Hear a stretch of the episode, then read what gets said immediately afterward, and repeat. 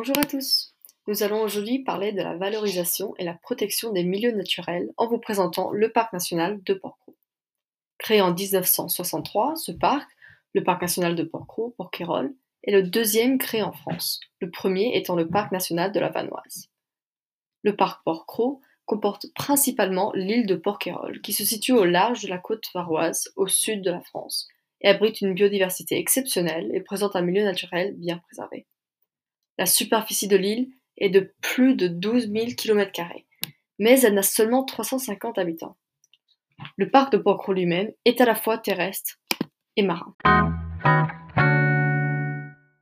Ce milieu est fortement protégé, avec des visites strictement réglementées qui ont pour but de diminuer les impacts que peuvent avoir les 2 millions de touristes venant chaque année.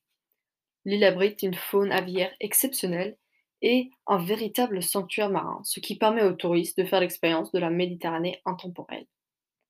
Les fonds marins sont aussi mis en valeur grâce à un sentier sous-marin créé par les acteurs du parc national.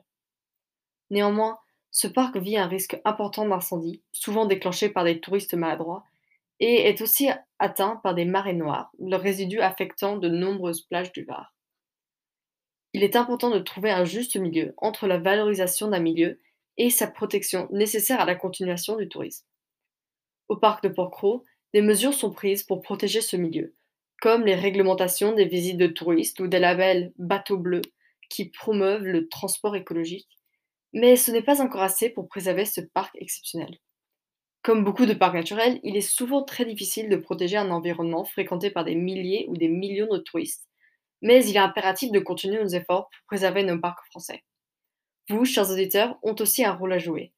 Veillez à respecter ces environnements et les règles mises en place et engagez-vous dans la protection de vos parcs.